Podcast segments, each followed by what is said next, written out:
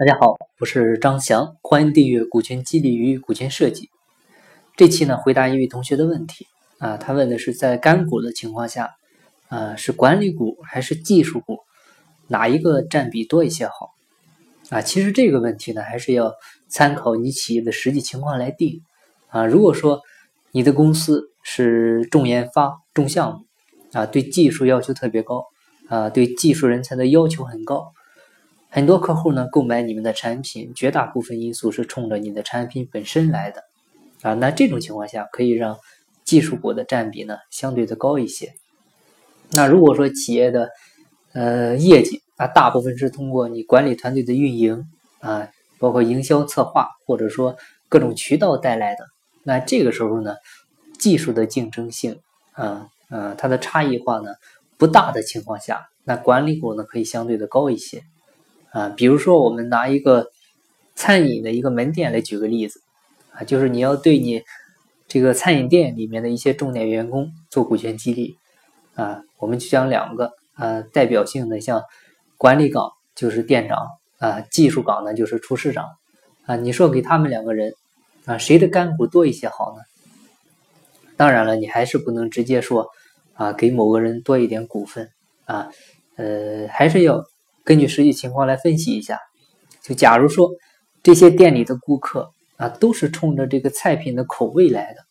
啊，都是冲着你家的饭做的好吃啊，跟别的店里面的一比啊，有很大的优势，很有特色啊。这个时候，即便说服务啊，或者说环境差一点啊，他还是会来你的店里消费啊。这个就好比，呃，你像在济南啊，当然这个是创城之前的时候啊。有很多这个很有特色的路边摊儿啊，你像做烧烤的啊，卖把子肉的，卖麻辣烫的，你说那地方环境好吗？啊，它也不卫生，但是很多人就是冲着它的特色、它的口味去的啊，就是冲着你的厨艺的秘方去的啊。那这个时候贡献大的呢，肯定是厨师长啊。所以这种情况下，厨师长的股份呢可以多一些啊。那如果说你是这种情况，呃，你像菜品差异化很小啊，你跟同行相比呢又没有很大的竞争力啊，但是呢也能说得过去啊。这个时候如果说你要把企业经营好啊，创造一个高业绩啊，呃，就要看店长的能力了啊。你可能要通过一些营销手段啊，或者一些渠道方法啊，或者说做好一些服务工作啊等等。这个时候主要就是看你店长的管理啊，能够带来更高的业绩。啊，那这个时候当然是店长的股份呢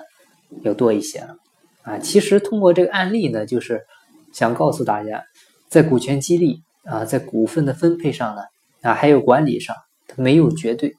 啊，没有说就硬规定什么岗位占什么股啊，谁占的多啊，也没有大多数的情况啊，你也不用去参考那些啊所谓的数字，那还是要从自己企业的实际情况入手啊，你学会了原理。自己呢去剖析啊，别人可能一个点股份能解决的事啊，可能到你的企业里呢，你需要付出十个点才行啊。具体问题具体分析，凡事呢无绝对啊。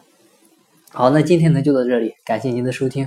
如果您有股权激励、股权设计方面的困惑，欢迎加我微信，咱们再深入沟通啊。另外，今年春节前最后一期线下股权课的时间呢是。一月的二十四到二十五号，在济南学院进行啊，感兴趣想参加的朋友还可以继续微信私信我报名啊，还有已经参加过课程想复训的朋友呢，也可以提前找我免费复训啊，我的微信号是三二八六三四九六幺，金不在西天，金在路上，我是张翔，下期再见，拜拜。